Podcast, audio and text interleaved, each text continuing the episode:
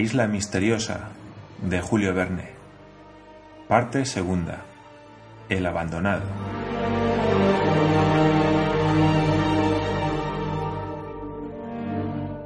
Capítulo 19. Piensan en su futuro y antes quieren conocer la isla a fondo. Dos años. Y en dos años los colonos no habían tenido ninguna comunicación con sus semejantes. Estaban sin noticias del mundo civilizado, perdidos en aquella isla, como si se hallasen en el más pequeño asteroide del mundo solar. ¿Qué pasaba en el país? El recuerdo de la patria continuaba vivo en su mente, de aquella patria destrozada por la guerra civil cuando salieron de ella, y tal vez se vería aún ensangrentada por la rebelión del sur. Este pensamiento era muy doloroso para los colonos, y muchas veces hablaban de ello, sin dudar jamás, a pesar de todo, del triunfo de la causa del norte, como lo exigía el honor de la Confederación Americana. En aquellos dos años, ni un buque había pasado a la vista de la isla, al menos no habían percibido una vela. Era evidente que la isla Lincoln estaba fuera del rumbo acostumbrado de los buques y hasta era desconocida, lo cual por otra parte estaba demostrado por los mapas, porque a falta de puerto, su aguada debía atraer a los barcos que tuviesen necesidad o deseo de renovar su provisión de agua pero el mar que la rodeaba continuaba desierto en toda la extensión a que alcanzaba la vista y los colonos debían contar solo con ellos para volver a la patria. Sin embargo, había una probabilidad de salvación, y esta fue discutida precisamente un día de la primera semana de abril por los colonos reunidos en el Palacio de Granito. Acababan de hablar de América y del país natal, el cual tan poca esperanza tenían los colonos de volver a ver. Decididamente, dijo Gedeón Spilett, no tendremos más que un medio, uno solo, de salir de la isla Lincoln. Construir un buque bastante grande para poder hacer en él una travesía de muchos centenares de millas. Me parece que quien hace una chalupa bien puede hacer un buque. Y puede ir hasta las islas Pomotú, añadió Harvard, el que ha llegado hasta Tabor. No digo que no, repuso Pencroff, que tenía siempre voto preferente en las cuestiones marítimas. No digo que no, aunque no es lo mismo hacer una travesía corta que hacerla larga. Si nuestra chalupa se hubiera visto amenazada de algún mal golpe de viento en su viaje a Tabor, sabríamos que el puerto no estaba lejos, pero mil doscientas millas son mucha distancia. Eso hay que andar al menos para llegar a la tierra más próxima. Y en caso necesario, Pencroff ¿No intentaría esa aventura? preguntó el periodista. Yo soy capaz de intentar todo lo que se quiera, señor Spilett, contestó el marino, y sabe muy bien que no me tiro para atrás. Ten presente también, observó Nab, que ahora contamos con otro marino. ¿Quién? preguntó Pencroff. Ayrton. Justo, dijo Harbert. Si consintiese en venir, observó Pencroff. Bueno, dijo Spilett. ¿Cree que si el yate de Lord Glenarvan se hubiera presentado en la isla Tabor cuando Ayrton la habitaba todavía, se habría negado nuestro compañero a marchar? Olvidan, amigos míos, dijo entonces Cyrus Smith, que Ayrton durante los últimos años de su estancia en aquel islote había perdido la razón. Pero la cuestión no es esa. La cuestión es si debemos contar, entre las probabilidades que tenemos de salvación, con la vuelta del buque escocés. Ahora bien, Lord Glenarvan prometió a Ayrton venir a recogerlo a la isla Tabor, cuando creyera expiados sus crímenes. Creo que vendrá. Sí, dijo el corresponsal. Añadiré que vendrá pronto, porque hace doce años que Ayrton fue abandonado. Ah, exclamó Pencroff, estoy de acuerdo en que ese lord volverá, y hasta en que volverá pronto. Pero ¿dónde arribará? ¿A la isla Tabor o a la Lincoln? Ahí está, sobre todo porque la isla Lincoln no está en ningún mapa, dijo Harbert. Por eso, amigos míos, observó el ingeniero, debemos tomar las precauciones necesarias para poner en la isla Tabor una señal que indique nuestra existencia y la de Ayrton en Lincoln. Evidentemente, repuso el periodista, y nada más fácil que depositar en aquella cabaña, que fue morada del capitán Grant y de Ayrton, una nota que dé la situación de nuestra isla noticia que Lord Glenarvan o su tripulación no puede menos de encontrar. Es una lástima, dijo el marino, que olvidásemos esa precaución en nuestro primer viaje a la isla Tabor. ¿Y cómo la íbamos a tomar? repuso Harbert. No conocíamos en aquel momento la historia de Ayrton. Ignorábamos que algún día irían en su busca, y cuando hemos conocido esta historia, la estación estaba muy avanzada y no nos ha permitido volver a la isla Tabor. Sí, dijo Cyrus Smith, es demasiado tarde, y habrá que aplazar esa travesía para la primavera próxima. ¿Y si entre tanto viniera el yate escocés? dijo Pencroff. No es probable, repuso el ingeniero, porque Lord Glenarvan no elegirá al invierno para aventurarse en estos mares lejanos. O ha venido a la isla Tabor desde que Ayrton está con nosotros, es decir, desde hace cinco meses y se ha marchado ya, o vendrá más tarde y habrá tiempo, cuando lleguen los primeros días buenos de octubre, de ir a la isla Tabor para dejar allí esa nota. Sería una verdadera desgracia, dijo Nab, que el Duncan se hubiese presentado en estos mares durante estos cinco meses. Espero que no, dijo Cyrus Smith y que el cielo no nos haya privado de la mejor probabilidad de salvación que nos queda. Creo, observó Spilett, que de todos modos sabremos a qué atenernos cuando hayamos vuelto a la isla Tabor, porque si los escoceses han estado en ella, necesariamente habrán dejado huellas de su paso. Es evidente, contestó el ingeniero.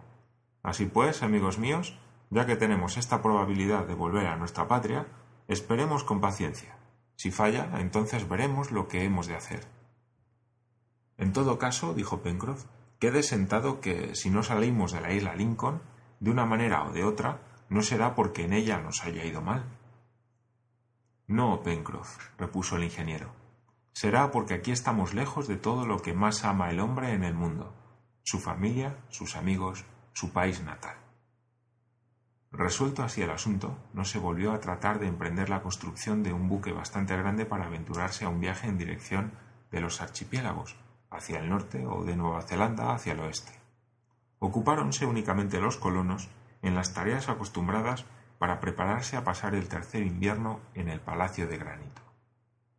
Sin embargo, se acordó también que antes que llegara el mal tiempo, se emplearía la chalupa en un viaje alrededor de la isla, no estaba terminado todavía el reconocimiento completo de las costas, y era muy imperfecta la idea que tenían los colonos del litoral al oeste y al norte, desde la desembocadura del río de la Cascada hasta el cabo Mandíbula, así como de la estrecha bahía que se abría entre ellos como una quijada de tiburón.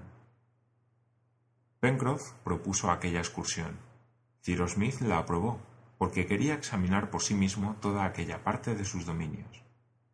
El tiempo estaba entonces variable, pero el barómetro no oscilaba con movimientos bruscos y podía contarse con poder hacer una navegación feliz. Precisamente en la primera semana de abril, después de una baja barométrica, se señaló la subida por un fuerte viento del oeste que duró cinco o seis días. Después la aguja del instrumento volvió a quedar fija en una altura de 29 pulgadas y nueve décimas, 759 milímetros, y las circunstancias parecieron propicias para la exploración. Se fijó la partida para el día 16 de abril y se transportaron al Buenaventura, que estaba anclado en el puerto del Globo, las provisiones necesarias para un viaje de alguna duración. Cyrus Smith anunció a Ayrton la expedición proyectada, invitándole a tomar parte en ella, pero éste optó por establecerse en el Palacio de Granito durante la ausencia de sus compañeros. Maese Jup debía hacerle compañía, a lo cual no opuso ninguna objeción. El 16 de abril, por la mañana, todos los colonos, acompañados de Top, se embarcaron. El viento soplaba del sudoeste. Era una brisa y el Buenaventura, al salir del puerto del Globo, tuvo que voltejear para tomar el promontorio del reptil. De las noventa millas que medía el perímetro de la isla, unas veinte pertenecían a la costa del sur, desde el puerto hasta el promontorio. De aquí la necesidad de andar esas veinte millas navegando de bolina, porque el viento era absolutamente de proa. Hubo que emplear todo el día para llegar al promontorio, porque la embarcación, al salir del puerto, no encontró más que dos horas de flujo, que le fue muy difícil de aguantar. La noche había llegado ya cuando el Buenaventura dobló el promontorio. Pencroff propuso entonces al ingeniero continuar el viaje lentamente con dos rizos de vela vela, pero Ciro Smith prefirió fondear a pocos cables de tierra a fin de examinar aquella parte de la costa cuando llegara el día. Se acordó también que, puesto que se trataba de una exploración minuciosa del litoral, no se navegaría durante la noche y que al atardecer se anclaría cerca de tierra mientras el tiempo lo permitiese. Pasaron la noche al abrigo del promontorio y habiendo caído el viento con la bruma, no se turbó el silencio de las horas nocturnas. Los pasajeros, a excepción del marino, durmieron quizá algo peor a bordo del Buenaventura de lo que habrían dormido en sus habitaciones del Palacio de Granito, pero durmieron. Al día siguiente, 17 de abril, al amanecer, aparejó Pencroff y con viento largo y amuras de vapor pudo abarloarse a la costa occidental. Los colonos conocían aquella costa frondosa, puesto que habían recorrido a pie sus orillas, sin embargo, excitó de nuevo toda su admiración. Iban costeando lo más cerca posible de tierra, moderando la velocidad del buque para poder observarlo todo y teniendo solamente cuidado de no chocar con algunos troncos de árboles que flotaban acá y allá.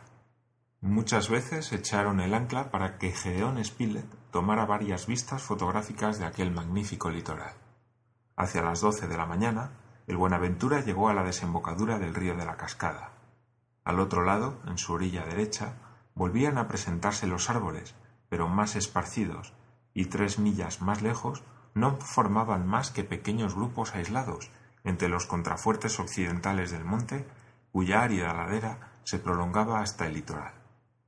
Qué contraste entre la parte sur y la parte norte de aquella costa. Tan frondosa y verde como era aquella, era ésta áspera y escarpada. Parecía como una de esas costas de hierro como las llaman en ciertos países, y su violenta contextura indicaba que se había producido una verdadera cristalización en el basalto, aún hirviente, de las épocas geológicas, amontonamiento de aspecto terrible que hubiera espantado a los colonos si la casualidad les hubiera arrojado sobre aquella parte de la isla. Cuando estaban en la cima del monte Franklin, no habían podido reconocer el aspecto profundamente siniestro de aquella playa, porque la dominaban desde un punto demasiado alto, pero visto desde el mar se presentaba aquel litoral con un carácter tan extraño que no era fácil encontrar otro equivalente en ningún rincón del mundo. El Buenaventura pasó por delante de aquella costa, siguiéndola por espacio de media milla, y entonces fue fácil ver que se componía de bloques de todas dimensiones, desde veinte hasta trescientos pies de altura y de todas formas, cilíndricos como torres prismáticos como campanarios, piramidales como obeliscos, cónicos como chimeneas de fábrica. Un ventisquero de los mares glaciales no se hubiera dibujado más caprichosamente en su sublime horror. Aquí puentes arrojados de una roca a otra, allá arcos dispuestos como los de una nave, cuya profundidad no podía descubrir la mirada. En un sitio, grandes excavaciones, cuyas bóvedas presentaban un aspecto monumental.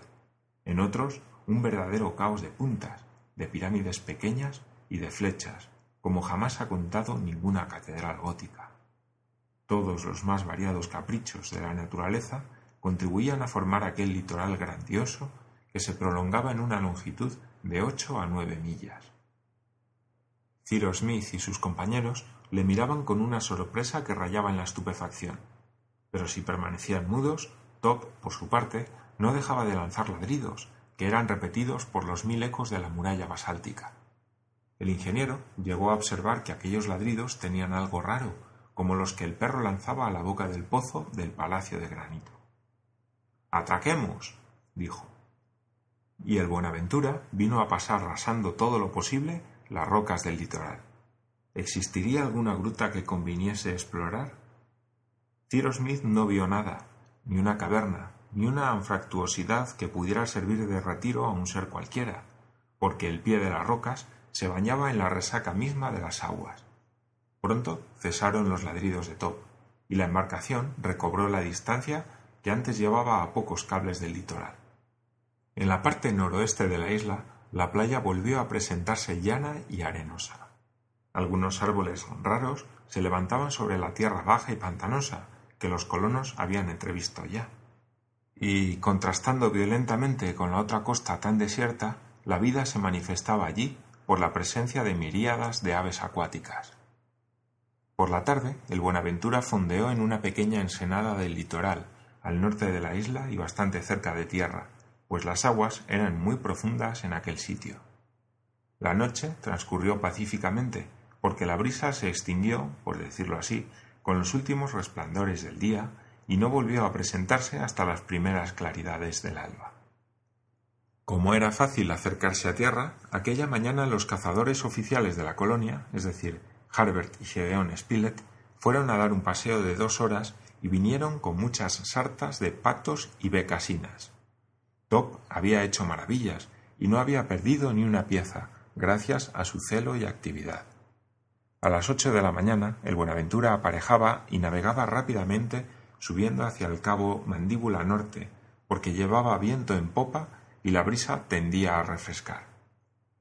Por lo demás, dijo Pencroff, no me admiraría que se preparase alguna racha del oeste. Ayer el sol se puso detrás de un horizonte rojo, y esta mañana he visto colas de gato que no me presagian nada bueno. Aquellas colas de gato eran cirros esparcidos por el cenit y cuya altura no es nunca inferior a cinco mil pies sobre el nivel del mar. Parecían ligeros copos de algodón, cuya presencia anuncia ordinariamente alguna próxima alteración de los elementos. Pues bien, dijo Cyrus Smith, Despleguemos toda la tela que se pueda y vamos a buscar refugio al Golfo del Tiburón. Creo que allí el Buenaventura estará seguro. Perfectamente, respondió Pencroff. Por otra parte, la costa del norte no tiene más que dunas insignificantes. No me desagradaría, añadió el ingeniero, pasar la noche y también el día de mañana en esa bahía, que merece una exploración detenida. Creo que, queramos o no, Tendremos que detenernos en ella, repuso Pencroff, porque el horizonte empieza a presentarse amenazador por la parte oeste. Vea cómo se va cubriendo. En todo caso, tendremos buen viento para llegar al cabo Mandíbula, observó el periodista. Muy bueno, contestó el marino. Mas para entrar en el Golfo será necesario dar bordadas y preferiría ver claro en estos parajes que no conozco. Parajes que deben estar sembrados de escollos, observó Harbert, y si se ha de juzgar por lo que hemos visto en la costa meridional del Golfo del Tiburón. Pencroff, dijo entonces Cyrus Smith, haga lo que mejor le parezca. Tenemos confianza en usted. Esté tranquilo, señor Ciro, respondió el marino, que no me expondré sin necesidad. Preferiría una cuchilla en mis obras vivas a una pedrada en mi buenaventura. Lo que Pencroff llamaba obras vivas era la parte sumergida de la quilla de su embarcación, a la cual cuidaba más que a su propia piel. ¿Qué hora es? preguntó el marino. Las diez, contestó Gedeón Spilett. ¿Y a qué distancia estamos del cabo, señor Ciro? A unas quince millas, repuso el ingeniero. Es cuestión de dos horas y media, dijo entonces el marino, y estaremos en el cabo entre las doce y la una. Por desgracia, la marea estará bajando en ese momento, y habrá en el golfo una corriente de reflujo. Temo que sea difícil entrar teniendo viento y mar contra nosotros. Tanto más, observó Harbert, que hoy es luna llena y estas mareas de abril son peligrosas. ¿Y bien, Pencroff? preguntó Cyrus Smith. ¿No puede usted fondear en la punta del cabo? Fondear cerca de tierras con mal tiempo en perspectiva, exclamó el marino. ¿Lo ha pensado bien, señor Ciro? Eso sería querer estrellarse voluntariamente contra la costa. Entonces, ¿qué va a hacer? Tratar de mantenernos al largo hasta la hora del flujo, es decir, hasta las siete de la tarde. Y si entonces hay posibilidad, intentaré entrar en el Golfo. Si no, continuaremos corriendo bordadas durante toda la noche y entraremos mañana al salir el sol. Ya le he dicho, Pencroff, que confiamos en su experiencia, respondió Cyrus Smith. Ah, dijo Pencroff, si al menos hubiese un faro en esta costa, sería más cómodo para los navegantes. Sí, añadió Harbert, tanto más que esta vez no tendremos un ingeniero previsor que encienda una hoguera para guiarnos al puerto. A propósito, mi querido Ciro, dijo Gedeón Spilett, no le hemos dado las gracias por aquel fuego que encendió, pero la verdad es que si no se le hubiera ocurrido encenderlo, jamás habríamos podido llegar. ¿Un fuego? preguntó Cyrus Smith, muy admirado de las palabras del periodista. Aludimos, señor Ciro, dijo Pencroff, a la situación embarazosa en que nos vimos a bordo del Buenaventura en las últimas horas que precedieron a nuestro regreso, porque habríamos pasado a sotavento de la isla sin la precaución que usted tomó de encender una hoguera en la noche del 19 al 20 de octubre en la meseta del Palacio de Granito. Sí, sí, fue una idea feliz, repuso el ingeniero. Y ahora, añadió el marino, a no ser que a Ayrton se le ocurra la misma idea, no habrá nadie que pueda hacernos este pequeño servicio. No, nadie, contestó Cyrus Smith. Pocos instantes después, hallándose solo en la proa de la embarcación, con el periodista, se inclinó a su oído y le dijo Si hay algo cierto, Spilett, es que yo no he encendido hoguera ninguna en la noche del 19 al 20 de octubre, ni en la meseta del Palacio de Granito, ni en ninguna otra parte de la isla.